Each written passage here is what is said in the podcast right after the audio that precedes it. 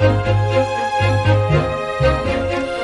¿Cómo hacer para poder mantener un buen nivel de ingresos en el momento de la jubilación? Pasar al retiro profesional representa una disminución del ingreso neto de los jubilados y esto puede conllevar grandes cambios en su estilo de vida.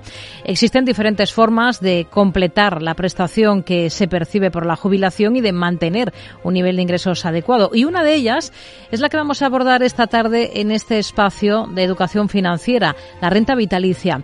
Lo queremos abordar con Jorge de Andrés, que es profesor profesor de Economía Financiera de la URV, Rovira y Virgili, la Universidad Pública de Tarragona, y miembro del Grupo de Investigación Social and Business Research Laboratory. ¿Qué tal, Jorge? Muy buenas tardes. Hola, ¿qué tal? Buenas tardes. ¿Qué son las rentas vitalicias exactamente? Pues exactamente, el nombre casi casi es muy descriptivo en el sentido de que son rentas que una vez las contratas duran para toda la vida, más allá de que vivas un año o que vivas 40 mm, años más. Básicamente es esto. A partir de aquí podemos matizar lo que, lo que quieras mm. preguntarme. Es un producto financiero eh, propio del sector asegurador. ¿Cómo funciona este producto? Ah, la idea de las rentas, bueno, lo has comentado tú muy bien cuando has introducido el tema de mantener el nivel de vida. Es decir, aquí lo que no deja de ser la idea de un seguro donde la persona lo que asegura es ah, tener ciertos ingresos a lo largo de toda la vida, que puede ser muy corta o puede ser muy larga, es decir, la suficiencia de ingresos. ¿Cómo lo asegura? Pues con el resto de personas. es un poco igual como si aseguramos un coche, pues exactamente igual. Aquí el riesgo económico, ya sé que no es el riesgo vital, vivir mucho, pero el riesgo económico consiste en sobrevivir a los ahorros que tenemos. Claro.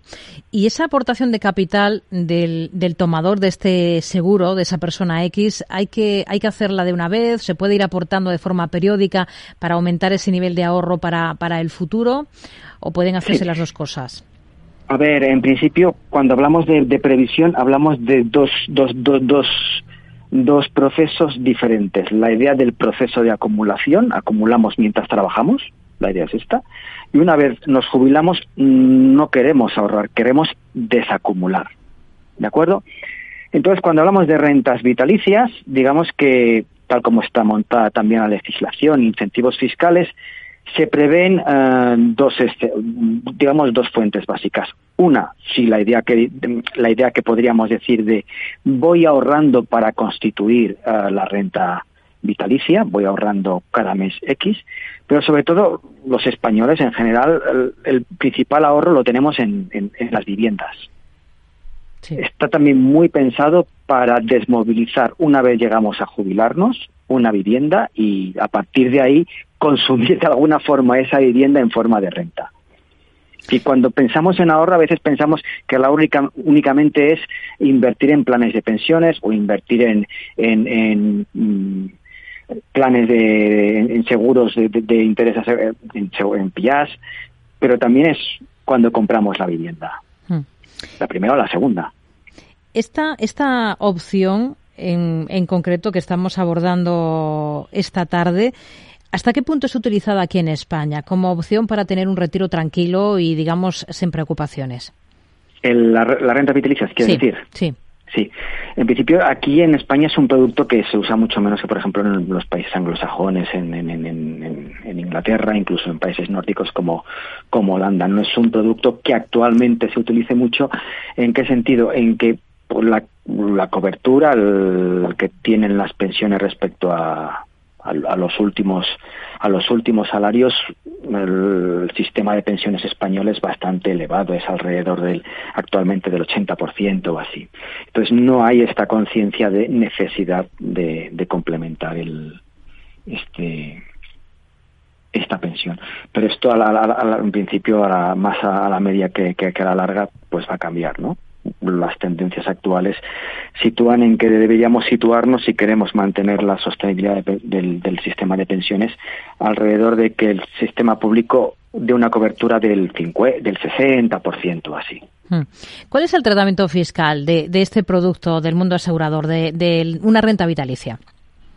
Ah, entonces, el tratamiento fiscal eh, tenemos que ver las dos partes. En primer lugar, la primera parte es cuando desmovilizas un patrimonio acumulado, acumulado en un plan, en, olvidemos de lo, que son planes de pensiones que irían aparte, ¿de acuerdo? Es decir, que, es que sería la idea de, renta del trabajo, lo que sería desmovilizar la vivienda o, desmovilizar una cuenta corriente, desmovilizar lo acumulado en un, en un fondo de inversión.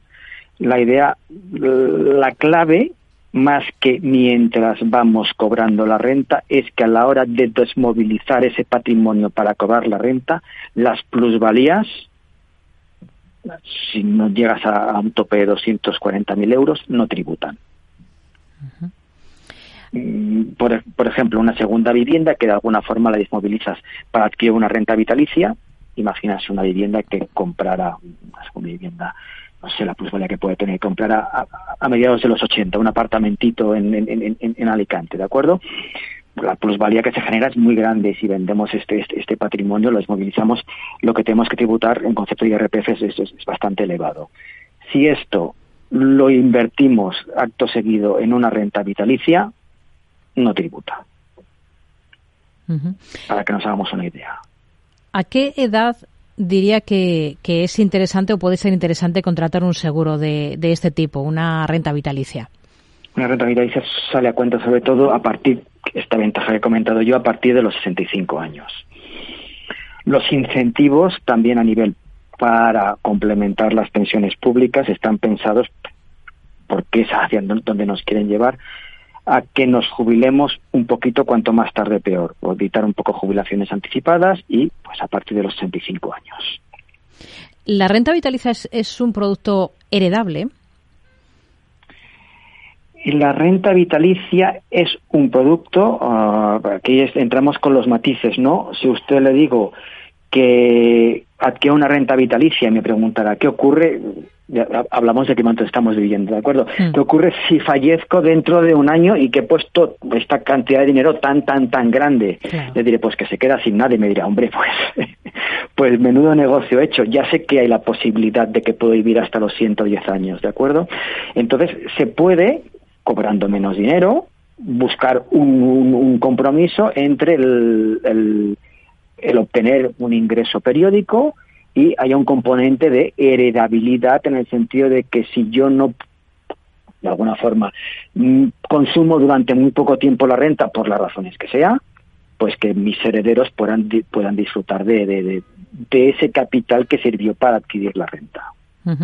Eh, por resumir un poquito, em, tenemos claro cuál es el producto, cuál es el objetivo, qué ventajas tienen las rentas vitalicias y luego hablamos de riesgos o inconvenientes. Ventajas de las rentas vitalicias, en principio, como mm, ventajas a un ahorrador le diría, en primer lugar, la una tributación realmente baja durante la fase de cobro, sí, pero sobre todo a la hora de desmovilizar determinado patrimonio. De hecho, la, legislación está pensada para desmovilizar viviendas de alguna forma, igual parcialmente, únicamente eh, la nueva propiedad, ese, esa plusvalía que se pone de manifiesto no le va a tributar en el, IRPF. Esa es la primera ventaja.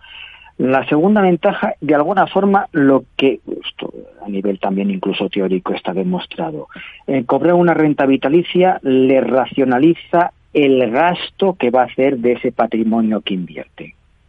Es decir, de alguna forma usted contratará una, una renta que es constante o una renta que varía anualmente según la inflación y le da como cierta, como diría yo, que a veces hay, disciplina mm, de alguna forma. En tercer lugar, le asegura, pues, de alguna forma, que es lo que invierte es no lo consume antes de su fallecimiento. De alguna forma le ayuda a disponer de, eso que ha ahorrado usted de forma racional y fiscalmente es, es, muy interesante. Además, ahora las rentas vitalicias están ligadas a lo que es la rentabilidad de los bonos, a lo que es rentabilidad sin riesgo y últimamente los tipos sin riesgo están han vuelto un poco a, a lo que es un poco económicamente racional, ¿no? Hemos tenido 10 años en que eran prácticamente incluso negativos y ahora parece que suben, suben, ahora deben estar pues, las letras a largo plazo al 3, 4%, a unos niveles de rentabilidad bueno, razonables. riesgos o inconvenientes, porque he leído que no está cubierto por el Fondo de Garantía de Depósitos. ¿Es así? Sí, así es. No, es un, no es un depósito bancario, sino que es un producto de seguro, es un producto asegurador. En principio está cubierto por el consorcio. Ah, mm, tiene un poco más de riesgo, esto es cierto, pero en principio, de todas formas, estas rentas suelen estar cubiertas, al menos parcialmente, aparte de por el consorcio, por reaseguradoras. De alguna forma, los aseguradores aseguran transfieren riesgo a, terceros y si no es el si no es un depósito a plazo que además los, los depósitos están cubiertos están cubiertos hasta 100.000 euros. Si no es un depósito a plazo que lo cubre el consorcio no se me ocurre producto en ese sentido de riesgo de quiebra más seguro ¿Algún otro inconveniente, eh, aparte que de esto que hemos mencionado, ¿no? De, esa cobertura, algo que deban conocer, pues cualquier oyente que ahora mismo eh, nos esté escuchando y sea una opción que baraje de cara al momento de su jubilación para no perder eh, capacidad de, nivel de vida? Sí, a ver, a partir de aquí mm, lo que puedo comentarte, a ver cómo te lo, te lo diría, al final no hay, no, hay duros a cuatro pesetas, ¿no? Es un producto que es muy seguro, hay alternativas con mayor potencial de rentabilidad, seguro, seguro, incluso le diría y bueno, pues seguramente ese ayuntamiento, ese, apartamento que le digo, la segunda vivienda, en pequeño apartamento, no es igual, en, o su vivienda, la puedes movilizar, compras una más pequeña y puedes sacar dinero, por ejemplo, alquilándola, depende de dónde sea, igual sacas mucho más dinero alquilando tu vivienda, ¿de acuerdo? Yéndote a vivir a una pues más, más humilde. Pero claro, tienes que estar encima de los alquileres, de, de, de gestionar este patrimonio, de alguna forma, lo que es la opción más cómoda y menos arriesgada para obtener un, una, una, una renta segura. Hmm. Claro, no es la opción más rentable, pero cuando buscas más rentabilidad o buscas, bueno, estar encima de, sí, yo ahora mismo que vivo en un me, lo invento. En un duplex me jubilo, me voy a una casa más pequeña, busco alquilar este duplex, por ejemplo, como viviendo, que estoy vivo cerca del mar, como un piso turístico, pero tengo que gestionar este piso turístico. Tengo que estar encima de, que me cobren, de, de, pagar, tengo que estar encima, claro. Mm, eh, no es la opción más rentable, pero es la opción más segura. Es decir, yo creo que si quieres vivir tranquilo y con seguridad es una buena opción. Hmm. Hay opciones más rentables, seguro, pero más arriesgadas o que requieren, por ejemplo, si lo que quieres es, es una opción, alquilar una casa, una buena casa que tenga más pequeña, pues lleva trabajo y tranquilidad, claro. Hablando de, opciones, usted con una colega eh, tengo entendido que ha propuesto un modelo que denomina rentas mejoradas. ¿En qué consiste? No, no, no, es que hayamos propuesto esto. Esto, por ejemplo, en los mercados que están más, más, más, más, más que tienen más tradición de rentas, como el, anglosajón, lo que ocurrió, claro, esto después tiene que haber un político que lo haga, ¿no? Que, que lo que fue, eh, lo que eran lo que eran sistemas de previsión empresariales que habían tenido bonificaciones fiscales, dijeron a, bueno, a a los titulares, muy bien, podéis cobrarlo, pero tenéis que cobrarlo de alguna forma para, para mutualizar el riesgo de supervivencia, el riesgo de longevidad, pero tenéis que rescatarlo en forma de renta. Bueno, si tengo 65 años y estoy como fresco como una rosa, digo, va, muy bien. Pero si tengo 65 años, me jubilo y pues tengo mis achaques, digo, uy, que, que, que, que, que, esta fase está He acumulado este capital, que había un capital muy grande y veo que pues no voy a estar mucho tiempo consumiéndolo, ¿no? Que, que, que, que bueno, me, están engañando, ¿no? Hmm. Y entonces muchas compañías de seguro lo que dijeron es, muy bien, no os preocupéis aquí, a los que tenéis una, una esperanza de vida más reducida, os ajustaremos la renta a cobrar por vuestra esperanza de vida. Porque normalmente, claro, estas rentas, hay un mercado muy grande, se hace a partir de una esperanza de vida genérica, para todo el mundo igual. Hmm pues estas rentas que son mejoradas para aquellas personas que ostensiblemente tienen una esperanza de vida más reducida, pues se tenía en cuenta esta reducción de esperanza de vida, pues bueno, lo cobrarás una, una renta más grande. básicamente. Hmm.